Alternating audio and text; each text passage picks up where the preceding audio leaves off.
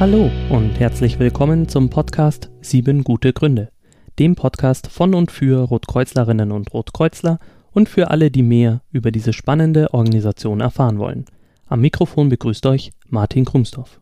Und das bin ich. In der heutigen Folge hören wir den Vortrag von der Wiege bis zur Bahre, wie das DRK digitale Teilhabe gestaltet. Gehalten hat diesen Vortrag Maximilian Kühn im Oktober 2022 bei der Konferenz Bits und Bäume. Bits und Bäume ist eine Konferenz zur Vernetzung und für Digitalisierung und Nachhaltigkeit. Maximilian Kühn arbeitet als Referent für soziale Digitalpolitik im Generalsekretariat des Deutschen Roten Kreuzes, kurz DRK. In seinem Vortrag geht es um die Wohlfahrt, die aus seiner Sicht trotz ihres sozialpolitischen Stellenwerts im digitalen Wandel Gesamtgesellschaft wenig sichtbar bleibt. In seiner Beschreibung des Vortrags heißt es weiter Dabei entfalten Verbände wie das Deutsche Rote Kreuz durch Innovationen in ihrer Dienstleistungspraxis hohe Wirkung für gesellschaftliche und digitale Teilhabeprozesse. Was das DRK macht, wohin es geht und was es dafür braucht, erfahrt ihr in diesem Beitrag Trotz ihrer großen zivilgesellschaftlichen Gestaltungskraft bleibt die Freie Wohlfahrtspflege im Debattenkontext der digitalen Gesellschaft noch immer wenig sichtbar. Dies ist bedauerlich, da gerade auch unsere Zielgruppen ihr gesellschaftliches Teilhabepotenzial durch mehr digitale Teilhabe enorm verbessern können. Als Repräsentantinnen der freien Wohlfahrt möchten wir daher mit unserem Beitrag den Fokus auf die Partizipationschancen durch die Digitalisierung unserer Angebote lenken Gleichzeitig geht es uns um eine Sensibilisierung für die Herausforderungen, vor denen Wohlfahrtsorganisationen stehen, wenn sie sich digital transformieren. Am Beispiel DRK Elterncampus möchten wir ein partizipatives und nachhaltiges Vorgehen für Digitalisierungsprojekte im Wohlfahrtskontext vorstellen. Es dient auch als Szenario für eine Einführung und Verbreitung einer zentralen Plattform in einer föderalistischen Verbandsstruktur Besonders innovativ ist die nutzerzentrierte Entwicklung und Begleitung der Mitarbeitenden beim Erwerb neuer Anwendungskompetenzen. Hervorzuheben ist auch die fortlaufende Reflexion darüber, welche Angebotsformen als geeignet erscheinen, um digitale Teilhabe zu fördern. Im zweiten Teil unserer Projektpräsentation stellen wir politische Forderungen der Wohlfahrt zur digitalen und sozialen Teilhabe vor wir laden zum Austausch mit dem DRK als gemeinnützige Organisation ein und stehen für mögliche Allianzen mit den Teilnehmenden und Organisatoren von Bits und Bäume bereit. Ich finde, dass Maximilians Vortrag auch ohne seine Folien gut verständlich ist. Wenn ihr euch den Vortrag dennoch lieber anschaut, dann geht auf media.ccc.de und sucht nach dem gleichnamigen Video oder folgt dem Link in den Show Notes. Doch bevor es losgeht, kommen wir noch zu den Rotkreuz-Ereignissen des Monats. Diesmal habe ich euch zwei mitgebracht. Das erste. Vom 17. bis zum 19. November 2000 fand in Meckenheim die Gründungsversammlung der Arbeitsgemeinschaft der Deutschen Rotkreuzmuseen statt. Und das zweite ist, am 25. November 2021 wählte die Versammlung des Internationalen Komitees vom Roten Kreuz, kurz IKRK, das höchste Gremium der Organisation, Mirjana Spoljaric-Egger zu seiner neuen Präsidentin. Sie löste Peter Maurer am 1. Oktober 2022 ab, der dieses Amt seit 2012 innehatte. Und jetzt wünsche ich euch viel Spaß beim Vortrag. Äh, ja, schön, dass ihr so morgens mit dabei seid, um nochmal ein kleines anderes Thema der Digitalisierung mit mir reinzublicken, äh, zur digitalen Teilhabe. Ähm, ich bin vom DAK, ich stelle mich auch gleich nochmal in Ruhe vor. Ähm, bei dir oben läuft alles? Perfekt. Dann ähm, wollte ich euch kurz zeigen, worüber ich mit euch heute reden will. Das ist erstens, worum geht's heute? Das heißt, das Durchwuseln so ein bisschen durchs Organigramm. Was machen wir heute? Und was ist das DRK? Wo bin ich verortet? Ähm, was ist eigentlich digitale Teilhabe nochmal? Ein bisschen Definitionsarbeit, ein bisschen nochmal euch erklären, worin die Reise geht. Dann bringe ich ein paar Praxisbeispiele mit, was machen wir eigentlich im DRK schon dazu. Dann komme ich so auf die politischen Folgen, Konsequenzen und unsere Forderungen raus. Und wenn wir dann noch ein bisschen Zeit haben, können wir noch ein paar Fragen stellen oder ein bisschen nochmal diskutieren, da bin ich super offen für. Das DRK. Ähm, bekannt ist es vor allem durch diese drei Faktoren, die ich mal mitgebracht habe. Das sind einmal nationale Hilfsgesellschaften für Einsätze, Krankenhäuser, Rettungswagen, Hochwassereinsatz im Ahrtal beispielsweise. Die Blutspendendienste sind super bekannt und auch unsere internationalen Einsätze ne, mit Hilfsgütern, Personalgeldern in Krisensituationen im internationalen Einsatz, jetzt auch gerade in der Ukraine beispielsweise unterwegs zu sein. Ähm, es gibt aber auch den Wohlfahrtsbereich, da bin ich verortet. Das ist ein vielleicht auch alter Begriff, da kann nicht jeder sich vielleicht was drunter vorstellen. Das macht das DRK nämlich auch. Und da wollte ich euch mal kurz ein bisschen was zeigen, was fällt da so alles drunter. Ähm, zum einen haben wir auch ein soziales Ehrenamt und einen sozialen Freiwilligendienst. Da sind über 30.000 Menschen, engagieren sich in sozialen, äh, in sozialen Belangen und packen mit an. Wir haben auch 15.000 Freiwillige in FSJ, Buftis und so weiter, die auch bei uns mit anpacken und äh, dort mit äh, helfen, quasi bei verschiedenen Zielgruppen zu unterstützen. Ähm, dann in der Mitte seht ihr helfende Faktoren. Da sind, haben wir Kleiderkammern, haben wir, wir haben Tafeln auch selber, wir haben Kleiderläden. Wir haben auch Migrationsberatung dabei. Das ist Beratungsleistung, die wir auf verschiedensten Ebenen für verschiedene Zielgruppen machen. Als drittes sind wir auch in der Alten- und Pflegehilfe tätig. Wir haben stationäre Einrichtungen, über 500 und auch fast 600 ambulante Pflegedienste. Na, also wir sehen, wir sind in einem sehr sozialen Kontext des Ganzen. Hallo? Geht's noch? Ja. Cool. Ähm, dann als dritten, als vierten Bereich habe ich nochmal mitgebracht, haben wir auch die Menschen mit Behinderungen, wo wir uns für einsetzen, mit verschiedensten Angeboten wie Wohnungsangebote. Wir haben die, äh, ambulante Dienste, die auch Leute hin und her fahren mit Fahrdiensten. Wir haben Tagesstätten und als fünftes äh, die Kinder-, Jugend- und Familienhilfe. Wir haben Kitas, wir haben Jugend- und Schulsozialarbeiterprojekte in verschiedensten Formen. Und da ist auch mein Weg ins DRK. Ich habe mit dem DRK-Kindergarten habe ich angefangen, groß zu werden ähm, und habe auch da mein erstes Praktikum gemacht. Deswegen bin ich dem DRK dann über Umwege natürlich wieder super verbunden. Hab studiert in Göttingen, Berlin, Potsdam und Bern, verschiedensten Formen über Politik, Verwaltung, Afrikawissenschaften und an verschiedenen Stellen im sozialen Bereich auch schon gearbeitet und im Ehrenamt halt eben auch. Und jetzt seit 2019 bin ich im DRK, im Team der Kompetenzzentren Digitalisierung. Das ist ein Projekt vom Familienministerium. Dort setzen wir uns für verschiedene Belange und treiben quasi Digitalisierung in diesem Wohlfahrtsbereich sozusagen voran. Ich habe 2019 bis 2022 Öffentlichkeitsarbeit gemacht, das heißt vor allem innerverbandlich darüber aufgeklärt, das neue Thema quasi ein bisschen nach vorne zu pushen ähm, und darüber zu informieren, was wir für Pilotprojekte, Projekte und so weiter machen. Und jetzt seit diesem Jahr mache ich die, heißt bei uns dann soziale Digitalpolitik halt eben auch ähm, und setze mich da eben für ein, für verschiedenste Themen, eben digitale Teilhabe heute, aber auch sowas wie Online-Zugangsgesetz, Ad-Hoc-Themen, die auf den Tisch kommen, wo quasi so Experten oder eine Einschätzung mal gefragt wird. Und dann bin ich noch im Projekt drinne, das nennt sich Diversitätscheck. Wir haben quasi auch da einen Vorhaben, sind wir gerade dabei, noch fertig zu entwickeln, wo wir quasi so einen Selbsttest machen, wie divers ist deine soziale Einrichtung eigentlich aufgestellt in den verschiedenen Themen. Machen das mit Wissenschaftlern, mit äh, Kolleginnen und Kollegen, die dafür Verantwortung vor Ort tragen, zusammen, um dann quasi kriegst du eine Einschätzung, wie gut bist du äh, oder wo stehst du gerade in verschiedenen Themen wie Führung, Kommunikation und so weiter, dann kriegst du Handlungsempfehlungen hinten raus. Was sind die nächsten Schritte? Was solltest du als nächstes tun? Da sind wir jetzt gerade in der letzten Entwicklungsphase, es soll im November losgehen. Genau, das so als kleiner Einstieg. Und jetzt zu so einem klassischen Zitat zum Einstieg, also so einem klassischen Spruch, der irgendwie immer reinkommt, mir immer entgegentritt, den nehme ich mal so als Gedankenanstoß auch hier mit rein. Ohne digitale Teilhabe gibt's keine soziale Teilhabe. Das ist so eine Frage, die immer wieder so als Anstoß vielleicht gibt, da will ich jetzt über den Vortrag quasi mal drüber gucken, ähm, wollte euch aber nochmal da in dem Sinne erstmal kurz eine kleine Definition vorlesen, was ist eigentlich soziale Teilhabe? Da steht dann bei uns auch drinnen in den Texten, soziale, soziale Teilhabe bedeutet in unserer Gesellschaft aktiv in Entscheidungs- und Willensprozesse eingebunden zu sein, Respekt und Anerkennung zu gewinnen und am kulturellen und sozialen Leben teilhaben zu können. Denn das stiftet Beziehungen, Zusammenhalt, Integration und Solidarität. Ne, also wir sehen, wir sind in einem Gemeinschaftskontext angelangt, wo es quasi um Unterstützung, um das Gemeinsame geht, in der Gesellschaft zusammen eben an Entscheidungs- und Willensprozessen teilhaben zu können. Das jetzt im Clash mit der Digitalisierung. Digitalisierung hat eben jetzt diese Interaktion verändert.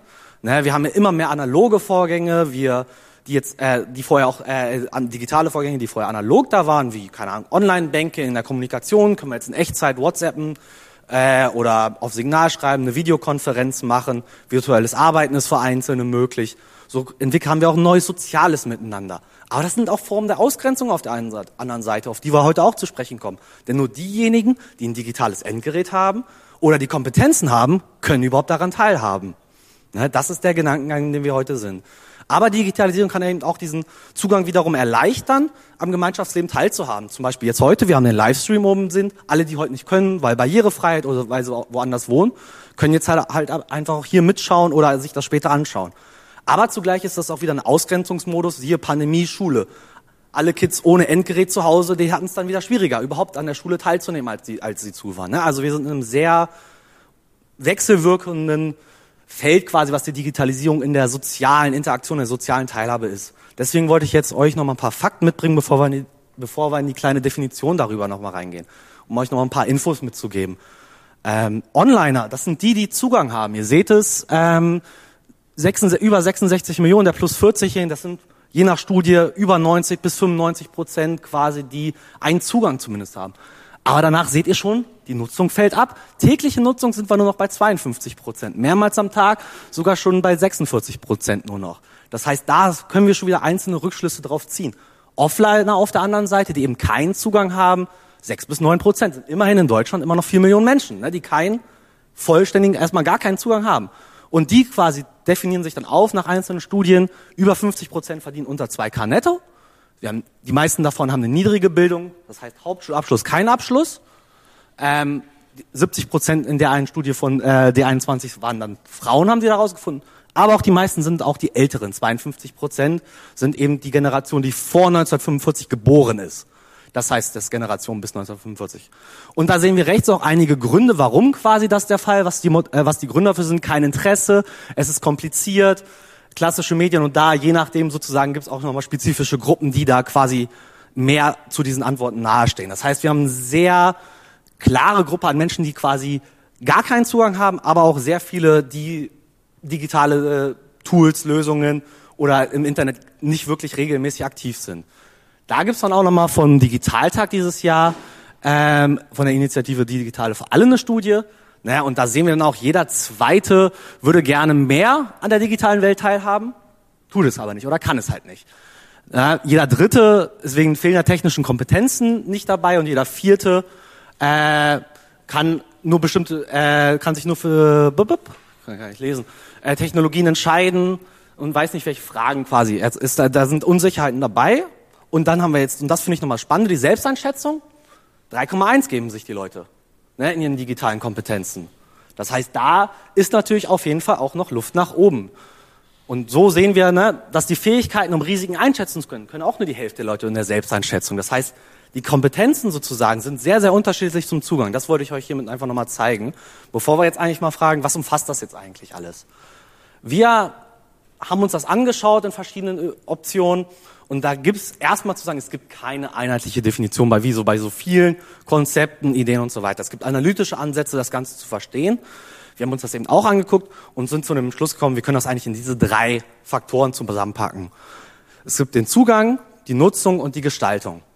Zugang meint halt eben, wie kann ich an einer digitalen Technologie einen Zugang finden. Das heißt, ich brauche ein Endgerät, wir brauchen aber auch das, wir brauchen einen Computer, Smartphone, Datenträger, WLAN-Router, was ihr alles euch so vorstellen könnt sozusagen. Aber auch beispielsweise für Menschen, die im Pflegedienst sind, Assistenzsysteme zu haben erstmal, um sie im Haushalt zu unterstützen, fällt natürlich auch in der Digitalisierung darunter.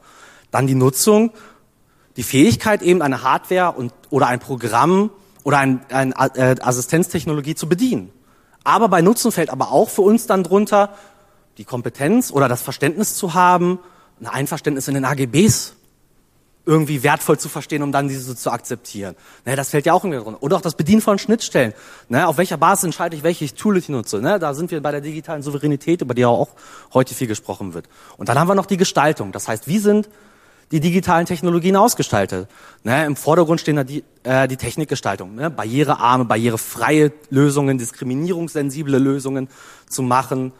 Und so quasi kommen wir hier weiter um dann quasi zu sagen im nächsten Schritt, okay, was sind eigentlich äh, bei diesen drei Ebenen die Zusammenhänge? Die Zusammenhänge sind interparabel. Wir bauen nicht aufeinander auf, denn mit der Gestaltung, mit einer richtigen Gestaltung kommt ja auch wieder der Zugang und mit einem richtigen Zugang können wir nutzen. Das heißt, hier sind wir gemeinsam. Zwei Sachen fehlen hier noch und die greifen in alle, deswegen haben wir die nochmal separat. Das sind einmal die Kompetenzen, eben schon erwähnt, die braucht man überall, um an allen drei Ebenen quasi teilhaben zu können und zugleich auch die Ressourcen. Geld ist die eine Frage, ist immer wichtig. Die zweite Frage ist aber auch zum Beispiel die Ressourcenfrage nach Zeit. Kann ich, wenn ich mitgestalten soll an einer Applikation, weil das hat eine große Relevanz, da soll eine, ich sag mal beispielsweise ein Migrationsverband mithelfen sozusagen, etwas zu entwickeln, äh, was der Staat an Betreuungsangeboten oder so macht.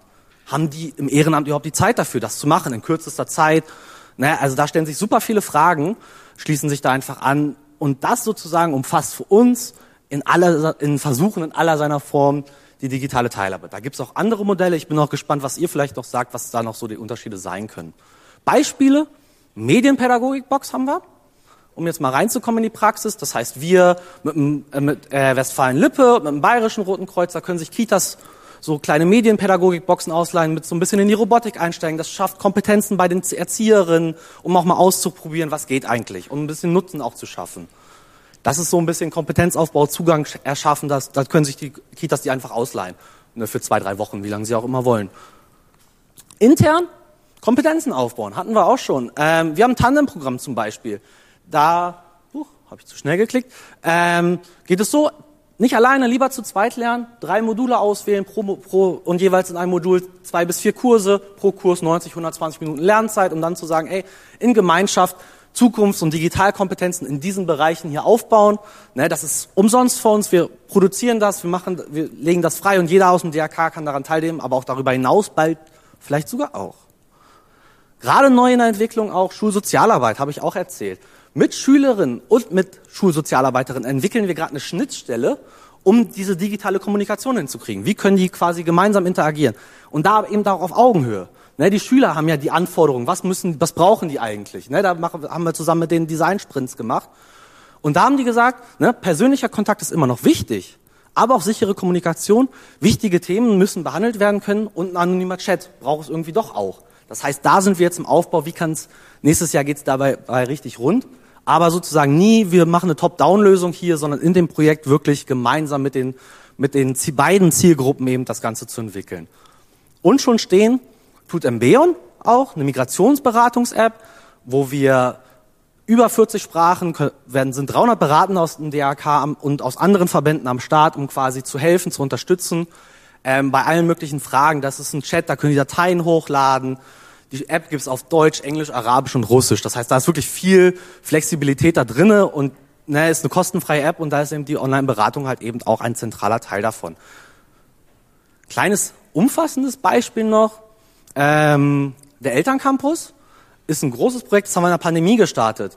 Ähm, da geht es darum, Eltern, erste frische Eltern, gerade gewordene Eltern mit jungen Kindern, wie die brauchen auch Beratung. Da haben wir normalerweise eine Familienberatung zu. Aber wir müssen uns ins Digitale. Und was ist den Eltern dabei wichtig? Die brauchen Unterstützung auf ihrem Weg. Die brauchen eine Kursqualität, wollen die auch haben, die ist denen wichtig. Ne? Was wollen die eigentlich? Die wollen digital die jungen Eltern kommunizieren und sicher, Datenschutz und so weiter ist denen natürlich auch super wichtig. Und auch in Gemeinschaft weiterentwickeln. Das waren so die ersten Faktoren. Also haben wir eben mit den Eltern und dem DRK eben einen Prototypen entwickelt, um halt eben in der Pandemie, als diese physischen Kurse nicht mehr möglich waren, gemeinsam anpacken zu können. Ne, da haben wir mit den Interviews geführt, wir haben Definitionen gemacht, wir sind mit denen weitergegangen und sind dann in Loops immer wieder gegangen, um immer wieder zu testen, auszuprobieren, nachzufragen, mit die testen die App, um quasi dann einen Prototypen 2020 zu launchen und den jetzt immer weiter zu entwickeln ne, mit einzelnen Kreisverbänden und Landesverbänden bei uns. Das heißt, das ist immer eine freiwillige Teilhabe auch der einzelnen DRK-Gliederungen. Die zahlen natürlich eine gewisse Lizenzgebühr, um dann auch quasi, dass wir das auch pflegen können und so weiter, aber stellen die selbst ihre Kurse mit uns halt gemeinsam da rein. Ne, das sozusagen so als Ausgangspunkt, was haben wir dazu gelernt? Immer die Eltern fragen, Bedürfnisse klären, was brauchen die Eltern, was sind die nächsten Entwicklungsfaktoren. Als Wünsche waren jetzt Chatberatung einführen, auch da Ne? Die wollen auch beraten werden von den Expertinnen und auch Einzelsprechstunden haben. Wenn sie auf der Website sind, auch mal Einzelgespräche führen können. Nicht im Kurs in der großen Gruppe immer sein, sondern da auch die Anschlussfähigkeit zu haben. Gleichzeitig verändern sich auch unsere Strukturen. Wir, werden, wir lernen neue Kompetenzen, wenn wir solche Projekte machen. Wir müssen zum Beispiel auf einmal mit PayPal umgehen können ne, in der Bezahlung, auch in, in der Wohlfahrt. Ne, wir lernen UX-Design, was braucht es eigentlich dafür? Und quasi auch als Verband, als Gesamtverband eben auch neue Strukturen zu schaffen, weil es ist normalerweise ja sehr dezentral im DRK und hier mal eine zentrale Plattform zu haben. Wir sehen also, es sind sehr, sehr viele verschiedene Möglichkeiten und eben eine Vision zu haben, als zentrale Unterstützungsplattform für die Eltern zu sein und eben gemeinsam mit denen und mit den Kursleiterinnen und so weiter dran zu arbeiten. Was heißt das jetzt eigentlich politisch? Das ist ja das, worauf wir vielleicht auch ihr ein bisschen gehofft habt noch. Wohin geht die Reise? Was lernen wir jetzt aus diesen ganzen Faktoren? Und wir sind ja auch politisch aktiv. Wohin geht die Reise? Da wollte ich euch drei Perspektiven mitbringen, um quasi erstmal einzusteigen, bevor es in die Forderungen geht. Als erstes gibt es eine politische Umwelt. Die müssen wir immer betrachten, ohne die, in der bewegen wir uns alle. Als zweites, und das sind dann die beiden Themen des DRKs, die Hauptanwendungsfelder, ein schöner Begriff nochmal, anwaltschaftliche Vertretung. Das DRK ist anwaltschaftliche Vertretung für etwas. Was heißt das? Da komme ich gleich nochmal drauf. Aber die Pers dritte Perspektive ist auch, was heißt das für den Verband eigentlich selber? Eine Organisationsperspektive haben wir nämlich auch noch. Ne? Weil es geht ja immer auch darum, was sind für uns selber auch die Folgen. Politisches Umfeld, mal ein paar Bilder, ein paar Schlagworte. Wir haben einen Koalitionsvertrag, auf den wir jetzt uns in der digitalen Teilhabe beziehen können. Da wird einiges dazu genannt, auch super, super spannend, könnt ihr reingucken. Ähm, wird viel gefordert, viel, viel wird gemacht. Wir haben eine Digitalstrategie gehabt, gab das auch wieder was von Digitalteilhabe drinne. Schwierig, haben wir auch schon gehört über die verschiedenen Vorträge, dass Zivilgesellschaft nicht mit eingebunden wurde und so weiter. Gigabit-Strategie sind wir wieder bei Zugängen, Anschlüsse schaffen, auch für uns. Ne, das ist ein Umfeld. Und dann gibt es eben auch Gesetze, ne, wie das BGG. Eins meiner Lieblings, das ich in dem Thema immer wieder predige. Paragraph 12 im BGG ist das, ist das Hauswort hier für die, für, den, für die Staatlichkeit. Das sagt nämlich und verpflichtet im Endeffekt die staatlichen Leistungen auch barrierefrei und zugänglich für alle zu machen. Ne, das ist, da geht's in die Richtung mit dem Ganzen. Ist aber auch nur für den Staat. Ne, also private Leistungen sind da wieder raus, also fallen halt hier nicht mit runter und sind wieder unter andere Sachen. Das heißt aber hier, wir sehen an einzelnen Beispielen schon, wir haben ein politisches Umfeld, in dem wir uns bewegen. Anwaltschaftliche Vertretung. Das ist sozusagen so die erste DRK-Perspektive. Hier habe ich euch mal einfach einen Satz aus der Satzung mitgebracht von uns. Das DRK nimmt die Interessen derjenigen wahr, die der Hilfe und der Unterstützung bedürfen, um soziale Benachteiligung, Not und menschenunwürdige Situationen zu beseitigen, sowie auf die Verbesserung der individuellen, familiären und sozialen Lebensbedingungen hinzuwirken. Das ist quasi Auftrag des DRKs auch. Na, ihr seht, das ist ein politischer Satz, da geht es auch in die politische Vertretung hinein, aber auch ein interner Blick. Das ist beides in einem. Na, und das bezeichnen wir intern oder auch dann eben nach außen, so wie ich jetzt hier natürlich als anwaltschaftliche Vertretung. Und da stellen sich Fragen an uns. Ne? Was sind eigentlich digitale Teilhabeinteressen, die Unterstützung brauchen? Wie beseitigen wir die sozialen Benachteiligungen, Not und menschenunwürdige Situationen in Zeiten der Digitalisierung? Und vielleicht noch, wie können wir auf die Verbesserung der digitalen Teilhabe als Teil der individuellen, familiären und sozialen Lebenswirkungen hinwirken? Also aus diesem Satz heraus stellen sich einfach Fragen für unseren Kosmos, den wir gerade betrachtet haben. Naja, aber das ist zugleich halt eben, das habe ich ja eben schon gesagt, die Organisationsperspektive. Es stellt sich ein Auftrag an uns. Handlung, das umzusetzen, was zu tun ist gegenüber der Politik. Dazu kommen wir gleich mit den Forderungen. Das ist sozusagen die eine Seite. Und als zweites halt eben der Blick nach innen. Wir selber müssen mit anpacken. Wie können wir also für eine bessere digitale Teilhabe sorgen?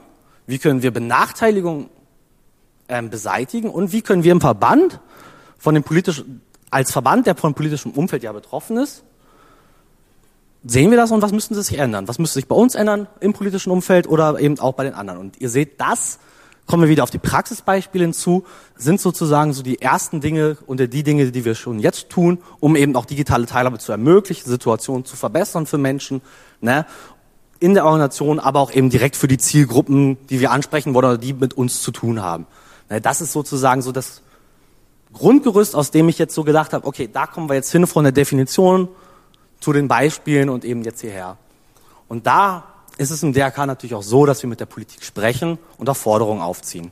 Also eine Frage, nee, habe ich noch vergessen. Wie sind wir als Verband Umwelt betroffen? Stimmt, das habe ich noch nicht geklickt.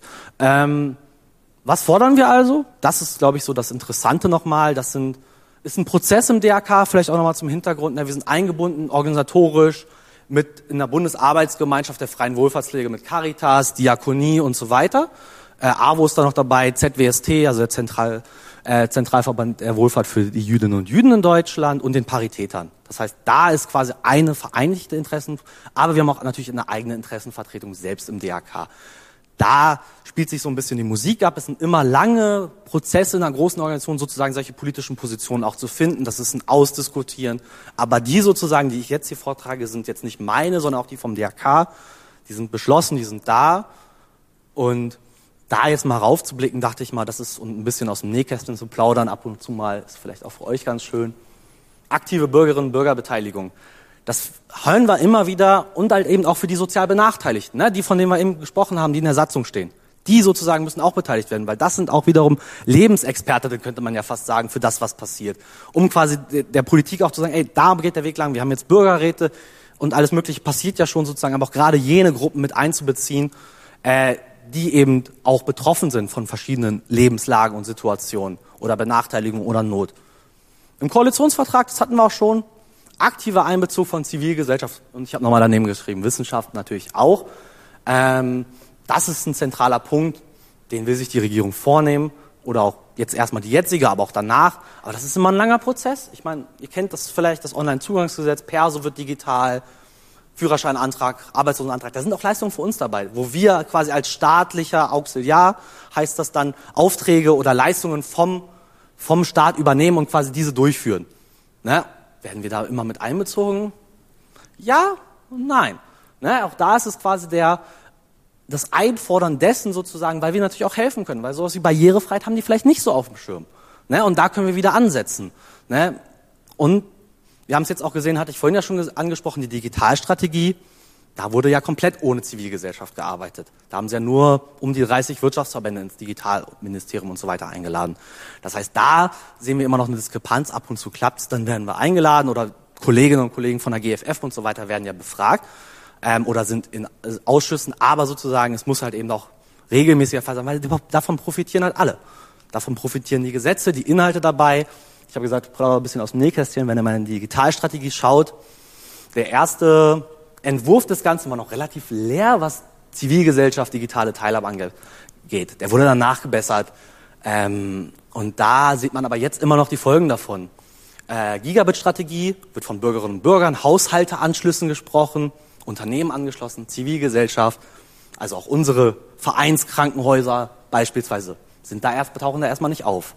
Genauso bei der Cybersicherheit, Unternehmen, Bürgerinnen und Bürger, Schluss. Das heißt da, ne, es steht in der Cybersicherheitsstrategie und so weiter, natürlich sind Krankenhäuser essentielle Infrastruktur. Aber wieso steht es nicht in der Digitalstrategie? Hätten wir den einfach sagen können. Ne? Ey, nicht vergessen, wir haben relevante kritische Infrastruktur bei uns. Packt ihr doch auch gerne da mal mit rein, weil die ist auch schützenswert und auch wichtig sozusagen in vielen Punkten. Na, also da sieht man immer wieder, okay, da ist ein Prozess da und wir packen da gerne mit an und be begleiten das Ganze kritisch. Als dritten Punkt habe ich nochmal mitgebracht, äh, Wahlmöglichkeiten erhalten. Das ist jetzt wieder so ein bisschen ein kritischer Punkt vielleicht für die Digitalisierungsszene, aber wir sagen, es muss analoge und digitale Lösungen geben. Denn, ich blicke immer zurück, wir haben die Offliner, wir haben jene ohne Kompetenzen, wir haben jene ohne Zugänge. Das heißt, für jene, gerade bei staatlichen Lösungen, die, da haben sie einen Anspruch drauf, dass, die, dass sie immer noch, weiß ich nicht, einen Arbeitslosenantrag auch physisch eintragen, einreichen können, wie sie es digital nicht können. Da ein Beispiel, wir haben ja auch die Schuldnerberatung bei uns. War ich auf einem Jahreskongress vor drei Monaten bei denen, Verpflichtung im Onlinezugangsgesetz wiederum ist, oder es kommt, ist mit dabei, dann Online-Beratungen auch für Schuldnerinnen und Schuld, also für die Klienten der Schuldnerberatung zu haben. Da sagen die mir dann auch, ja, ist cool, cool, dass die Leistungen auch ähnlich bezahlt werden sollen später, ähm, ist spannendes System, nur, das ist für 20 Prozent unserer Klienten. 80 Prozent sind da nicht.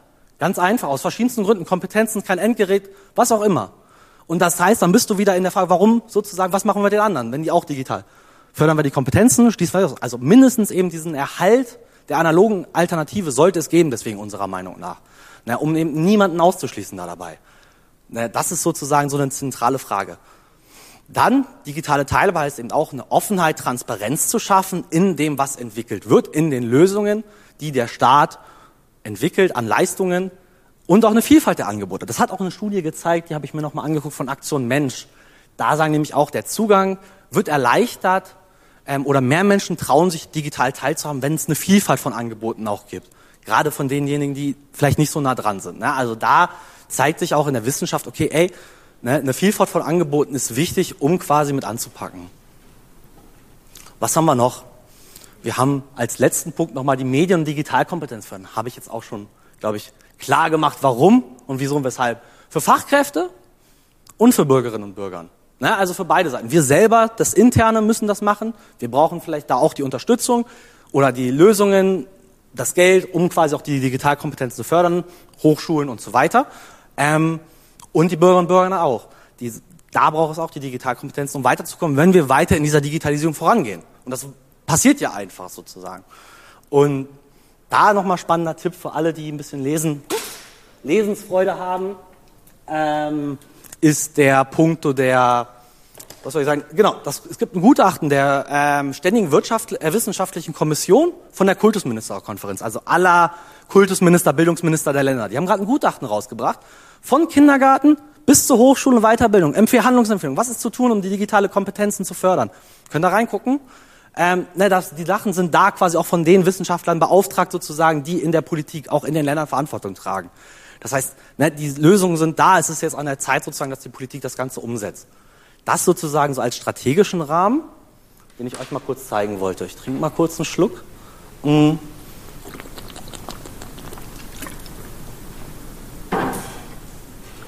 Und als nächstes habe ich das nochmal technische Forderungen an die Politik genannt.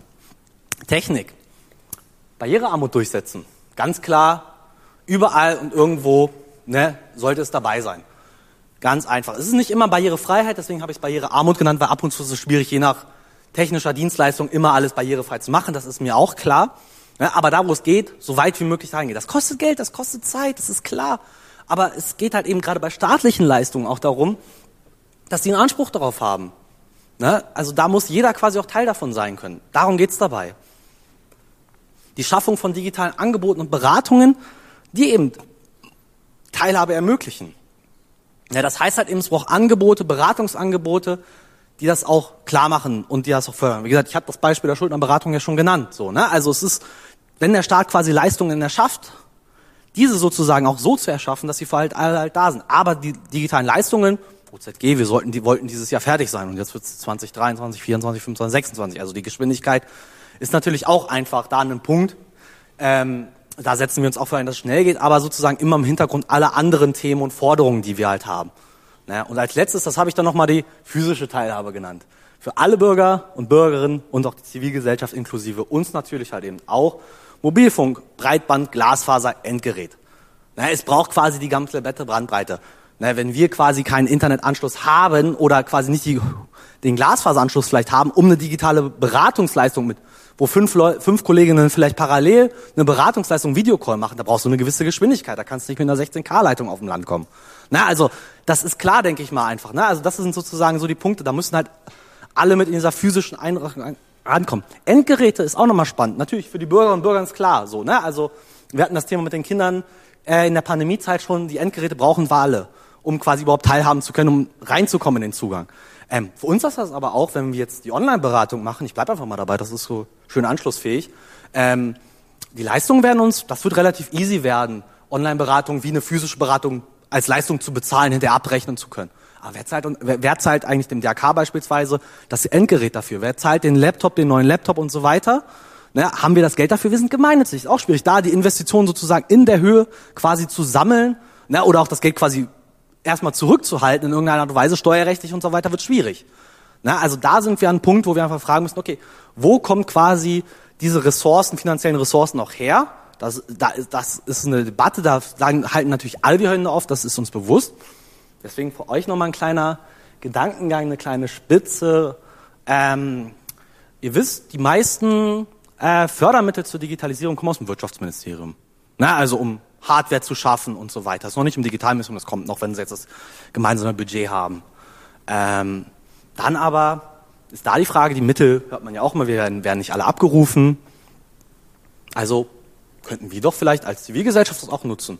Ne, da gibt's ja Förderrichtlinien. KMU-Förderung, Förderung, da ist das Wirtschaftsministerium eiskalt. Gemeinnützige Unternehmen, gemeinnützige Vereine, ne, ihr kriegt gar nichts von uns. Punkt. Ne, das ist explizit ausgeschlossen. Ich habe da hinterher telefoniert die letzten Jahre, immer wieder nachgefragt bei einzelnen Projektträgern. Ne, die sind ja dann immer irgendwann im Bundesministerium oder bei irgendeinem Verein oder bei irgendeiner Institut angeschlossen. Ist nicht. Ähm, warum? Keine Ahnung. Ist halt einfach gemeinnützig. Aber das fällt nämlich dann, wird's interessant und da fragen sich dann, haben auch Bundestagsabgeordnete, fragen sich ein bisschen an den Kopf, selbst G GmbH sind ausgeschlossen. Du bist wie eine GmbH, aber selbst als G GmbH kriegst du keine Kohle. Na, also das ist super spannend. Das ist ein Diskurs, den wir gerade auch führen, ne, mit denen, weil ne, das, die, die finanzielle Unterstützung sozusagen brauchen ja alle, ne, also private wie eben gemeinnützige Organisationen, um halt eben anschlussfähig zu bleiben. Deswegen gibt's ja die Fördermittel. Na, aber sozusagen, wieso müssen wir drum kämpfen, um jeden Euro und so weiter? Na, das sind einfach so Gedankengänge, die uns halt kommen. ähm, und wo wir einfach mal wieder fragen, warum eigentlich? Ne? Also ist halt so das Mindeste, ne? um da irgendwie eine Gleichberechtigung auch herzustellen zwischen den einzelnen Anbietern. Das ist so der Gedankengang, den ich hier habe für euch, äh, was das Ganze angeht, weil ne, die physische Teilhabe ist ja eben der Zugang sozusagen, den ich am Anfang geschrieben hatte, als Grundelementar natürlich einfach der digitalen Teilhabe. Und damit komme ich auch schon zum Ende nochmal mit dem Zitat. Digitale Teilhabe ist also auch soziale Teilhabe, aber nicht alles ist Sozi alles in der digitalen Teilhabe ist soziale Teilhabe. Das trennt sich natürlich auch ein bisschen und das gilt aber auch für unsere Arbeit und in der Politik halt eben umzusetzen, die digitale Teilhabe. Das war so mein kleiner Vortrag und jetzt habe ich noch Zeit für Fragen und Diskussionen. Ähm, ich habe auch ein Mikro hier. Danke auf jeden Fall fürs Zuhören. Ich weiß, ich rede ein bisschen schnell.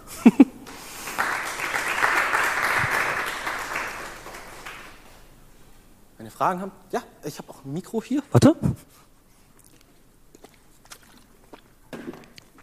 Und da ist der fürs Tandem-Programm ist gerade auch reingekommen, der Fabian aus dem DRK. Äh, den könnt ihr dazu auch befragen. Äh, Dankeschön. Jetzt ist an. Ja, okay. Ähm, eine Frage zu den äh, politischen Forderungen. Ja, klar. Wie stellt ihr sicher, dass die ankommen? Also wie, über welche Kanäle kommuniziert ihr die? Mhm. Ist ein komplexes Feld in der Interessenvertretung. Ich glaube, was mich angeht, jetzt einer, der dafür jetzt zuständig ist, kann halt sagen, ich lerne noch sehr viel sozusagen auch von den anderen Kollegen, wie sind gerade die DRK-Kanäle, da sind ja feste Etablierungen, da wird man ja auch eingeladen zur Katastrophenhilfe und so weiter. Mhm, bei uns ist es so, ich spreche auch mit Bundestagsabgeordneten, also einfach im 1 zu 1 Gespräch, um denen diese Themen weiterzubringen. Wir sind natürlich jetzt nicht wie die Open Knowledge Foundation, Wikimedia sozusagen, ne, ein klarer Akteur, der sofort sichtbar ist, aber das Interesse, merke ich, besteht immer wieder an Ecken und Enden sozusagen, dass die mehr darüber wissen wollen. Das heißt, in vielen Gesprächen, Vorträge wie heute, soziale Medien, Positionspapiere veröffentlichen, diese an die MDBs und so weiter rausschicken, aber auch wieder, das hatte ich vorhin gesagt, in der Gemeinschaft auch sehr, sehr viel äh, mit Caritas, Diakonie und so weiter. Das heißt auch da wieder die Allianzen hier bilden, aber auch mit anderen Verbänden eben querbeet, die hier auch heute und gestern sind ne, gemeinsam auch anzupacken, so, weil wir können auch voneinander lernen, weil ich immer auch sage, und das merke ich auch so, wir haben, weiß nicht, Wikimedia hat das noch vielleicht ein bisschen über die Wikipedia Ehrenamtlichen, die da schreiben, aber viele der anderen Verbände sind ja eher so auf einer Vereinsebene sozusagen oder so ein Mitarbeiterstamm ne, mit hunderttausenden Mitarbeitern im DRK, die irgendwie so Schulsozialarbeit und so weiter. Also da kriegen wir nochmal die direkten Infos von vor Ort sozusagen und können halt eben auch sagen, was passiert so.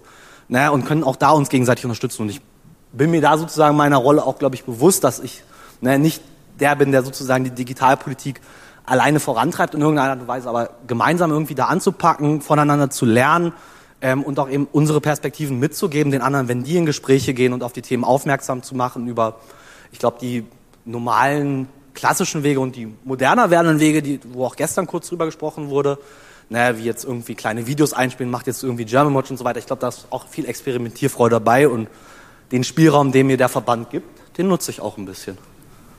Genau.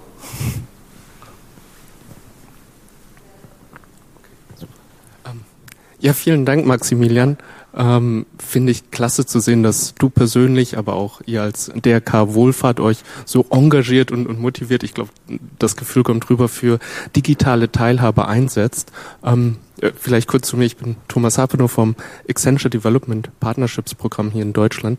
Ähm, wir beschäftigen uns auch super intensiv mit Digitalisierungsthemen ähm, und unter anderem auch, was es heißt für die eigene Organisation, wenn man auf die Reise geht. Du hast es so ein bisschen angesprochen, dass, dass ihr da gerade in einem Lernprozess auch seid, schon einige Fortschritte gemacht habt, ähm, on the way, aber weiterhin lernt würde mich interessieren, da noch mal ein bisschen ähm, stärker zu verstehen, wie genau geht ihr das an? Was sind vielleicht auch ähm, noch mal eine Detailebene tiefer die Lernerfahrungen, die ihr gemacht habt und wo seht, wo seht ihr auch noch weiterhin Herausforderungen zur, zur eigenen Digitalisierung? Genau. Vielen ja, Dank. vielen Dank. Ähm, ja, genau, es ist eben, das hört man ja auch mal wieder, Digitalisierung oder Transformation des Ganzen, ein organisationsentwicklerischer wirklicher Prozess ist halt nicht irgendwie nur das Endgerät hinstellen. Wir haben es ja heute jetzt auch schon gehört. Ich glaube, zentral ist vor Beginn eben, deswegen habe ich auch die soziale Teilhabe in unseren Auftrag angesprochen. Die, wir wechseln nicht zur Digitalisierung sozusagen als Reihenform sozusagen, weiß nicht, stellen wie ne, Amazon vom Buchversand auf E-Commerce sozusagen rum. Ne? ne, das, was wir, unsere Aufträge sind, das, was wir machen, bleibt ja im Kern erhalten. Dann geht es darum, eben wie beim Elterncampus, kann man das Thema erweitern oder kann man sagen, wir geben noch zusätzliche Sachen an oder nutzen wir Digitalisierung eher als unterstützendes Tool vielleicht auch noch, ne, um Buchhaltung und so weiter vielleicht erstmal zu digitalisieren, was halt, halt so einfällt. Ne? Also da sozusagen sind die, ist die Themenbreite relativ vielfältig, was wir machen können. Und ich glaube, Herausforderungen gibt es einige. Ne? Also das sind Sachen von, das haben wir, kam auch gestern ganz gut nochmal raus, wir haben Hauptamtliche, die haben vielleicht auch die Zeit, aber wir haben auch Ehrenamtliche, die haben einen anderen Fokus quasi auf das, was sie brauchen, was sie machen in ihrer Arbeit. Wir haben aber auch eine sehr dezentrale Struktur. Ne? Das DRK kann als Bundesverband, als Generalsekretariat, heißt das bei uns, nicht von oben top-down entscheiden. Da gibt es ein Präsidium. Jeder einzelne Landesverband, Kreisverband, Ortsverband, Einrichtungen sind alles einzelne auch juristische Organisationen sozusagen, ne? wo man schauen muss in der Kommunikation, im Austausch miteinander, wo können wir vielleicht auch eben mal gemeinsam zentralisierte technologische Lösungen anbieten, wo wollen die es aber vielleicht aus Gründen, ne, da muss man immer im Einzelfall drüber sprechen, äh, möchten das vielleicht nicht, äh, die, das gemeinsame Buchhaltungssystem, wie auch immer, weil möchten vielleicht den lokalen Anbieter unterstützen oder was auch immer. Ja, da gibt's vieles. Aber wir versuchen da, wo es vielleicht sich anbietet, wie beim Elterncampus oder bei der Migrationsberatung, weil das auch ein Bundesprogramm ist vom, äh, vom BMI, äh, vom Bundesinnenministerium, ähm, quasi auch Lösungen quasi zentral immer wieder da, wo es passt, auch anbieten zu können, macht Sinn, ne, weil Plattformökonomie, da sprechen wir auch drüber. Alles klar, wir haben noch zwei Minuten, sehe ich. Ähm, genau, das sind sozusagen so die Herausforderungen. Ich glaube, da geht's viel weiter. Und dann noch eine dritte Frage gerne. Schließt so ein bisschen daran an, was ja. der Vorredner gefragt hat. Ich arbeite bei einem Landesverband der Diakonie mhm. und ähm, habe zwei Fragen. Einmal, wie, auch so vielleicht gerne an einem konkreten Beispiel, wie macht ihr das? Hast ja eben gesagt, ihr seid auch vielgliedrig. Und intern, wie nehmt ihr da die Mitarbeitenden mit? Du hast das ja eben auch auf einer Folie gezeigt. Das ist ja ein großes Thema, ähm, die ähm, auch digital dann in, in den Skills zu begleiten, auch im, wie offen oder sie erstmal auch auf den Weg mitzunehmen.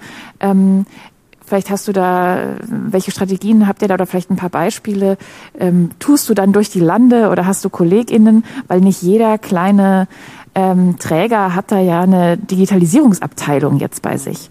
Und die andere Frage ist so ein bisschen kritisch auch in Richtung von den vielen Modellprojekten, die entstehen mit hier machen wir jetzt eine Online-Beratung und klar, MBON ist natürlich ein großes Ding, aber es gibt ja immer wieder so kleinere, auch dann von den Ministerien geförderte Projekte. Und ich habe immer den Eindruck, das läuft so ein bisschen parallel zueinander. Die fangen dann immer wieder von vorne an und gucken gar nicht, was es schon gibt. Ne? Und dann nach drei Jahren ist dann so ein kurzes, nettes ähm, Projektchen zu Ende. Und die im anderen Verband fangen mit dem gleichen wieder an. Also es ist so ein bisschen ineffizient, würde ich das mal vorsichtig ja. beschreiben. Ich kann das letzte total nachvollziehen. Ich verstehe total das Rad neu erfinden. Ich meine, das haben wir selbst im Unternehmen. Ne? Also das kann auch da natürlich immer wieder auch mal gerne passieren, dass man Sachen von vor drei Jahren vergessen hat. Ähm, erster Tipp dazu, was wir jetzt auch gemacht haben, da kann ich auf die Webseite bei uns hinweisen. Äh, wir haben äh, DRK Projektfinder gemacht. Das heißt, wir wollen jetzt, haben wir jetzt gerade gelauncht als neues Projekt auch nochmal jedes digitale Projekt quasi eintragen, dass wir die alle mal sammeln, dass wir die alle mal kriegen. Jeder aus dem DRK-Verband innovative soziale Projekte jetzt auf eine Landkarte kategorisiert, kann raussuchen, Kontaktdaten dabei, den Austausch ermöglichen. Die Projekte, die wir machen auf der Webseite, viele davon haben wir auch in methodisch quasi aufbereitet zum Nachmachen. Wir haben Handbücher und so weiter. Also da ist sehr, sehr viel sozusagen, versuchen wir über diesen informativen quasi Charakter zu machen. Zugleich, zumindest kann ich jetzt auf Bundesebene mal sagen, ne, Landesebene und so weiter natürlich, das ist immer der Austausch sozusagen, passiert auch. Ähm, arbeiten wir eben mit Caritas und so weiter eben da auch sehr gut, glaube ich, zusammen. Weniger, also in meinem Gefühl, weniger Konkurrenz, auch harmonisch zusammen, um auch uns auszutauschen, was eben zwischen den Verbänden passiert. Ähm, was passiert noch? Wir haben Netzwerke gegründet auch zwei Stück im DRK dazu. Wir haben ein offizielles Netzwerk gegründet, äh, das Netzwerk Digitale Wohlfahrt, das quasi mittlerweile, glaube ich, schon 14 äh, Landesverbände quasi unter einen Hut bringt, wo quasi die Digitalisierungsverantwortlichen der Landesverbände bei uns quasi zusammenkommen an einen Tisch, um sich auszutauschen. Dann haben wir noch ein zweites Netzwerk, das ist, ein, ist die Social Innovation Community, die quasi äh, die Innovateure, die engagierten Digitalisierungsmenschen, Ehrenamt, Hauptamt, in ein Netzwerk zusammenbringt. Da machen wir Barcamps, da werden einzelne Projekte quasi auch von gelauncht. Naja, und so sozusagen ähm, haben wir so ein Community Building auch als ganz klaren Fokus sozusagen bei uns gesetzt, um eben diesen Austausch und diese Lernerfolge auch zu teilen. Und dann ist es, und deswegen war ich auch zwei Jahre vorher vor der Digitalpolitik eben auch in diesem Öffentlichkeitsarbeitsthema tätig. Informieren, informieren, weil ich habe gelernt halt auch einfach, die Pflegeleute, die Kolleginnen sozusagen, die vor Ort sitzen ähm, oder auch selbst im Kreisverband oder so für Pflege zuständig sind, wenn ich da was zur Digitalisierung der Pflege habe, mal wird's gelesen, mal nicht, aber eine Pflegeanweisung, Gesetzesänderung wird immer gelesen. Ne? Da ist auch einfach, das ist nicht deren Hauptthema. Die haben alle, ne, dann kennen wir ja alle in den sozialen Bereich, die haben einen Zeitkalender von 120 Prozent. So, ne? Da ist auch einfach Geduld, glaube ich, ein wichtiger Faktor. Und was du noch gefragt hast wegen den Projekten, ja, ich glaube, es gibt super viele Möglichkeiten, die Projekte sozusagen weiterzuentwickeln, um quasi auch da die Menschen mit einzubringen. Aber das Wichtige ist quasi rumfragen. Wer hat Lust, wer ist engagiert genug, eben auch aus diesen Netzwerken heraus, um quasi mit uns solche Produkte zu entwickeln? Oder wir gehen eben konkret auf Eltern in Deutschland weit halt eben zu beim Elterncampus. Das ist Arbeit, das dauert dann auch eben vielleicht ein bisschen länger. Das Ganze, da muss man sich vielleicht auch in der Organisation ein bisschen den Freiraum schaffen, ne, um das sozusagen zu machen. Dann, das wäre jetzt so, so eine kleine Antwort, wo aufgrund der Zeit, glaube ich, jetzt auch einfach, um abzuschließen, genau, Webseite gerne besuchen, mega viele Projekte da, guckt einfach mal gerne rum. Wir haben einen eigenen kleinen Neben-Twitter-Account, neben dem großen DRK-Account. Ähm, Newsletter bringe ich einmal im Monat raus mit so den aktuellen Veranstaltungen, Neuigkeiten und so weiter. Ähm, genau, und oben sozusagen auch nochmal zu unserem Blog, da passiert auch immer ein bisschen was zu aktuellen politischen Entwicklungen. Wenn ich die Zeit habe, poste ich da auch mal gerne was.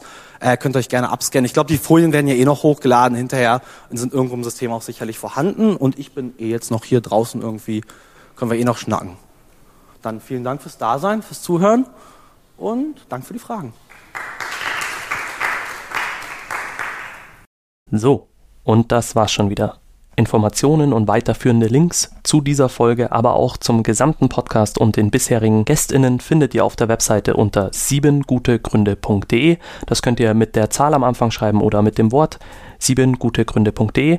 Ansonsten freue ich mich immer über eure Ideen, Beiträge, Kommentare und Kritik zu diesem Podcast. Die sind immer herzlich willkommen, also ran an die Tasten. Mails gehen an siebengutegründe@insohr.de oder ich bin bei Twitter, Instagram und TikTok unter @martinnobli zu erreichen. Bis zum nächsten Mal. Eine Produktion von Ins Ohr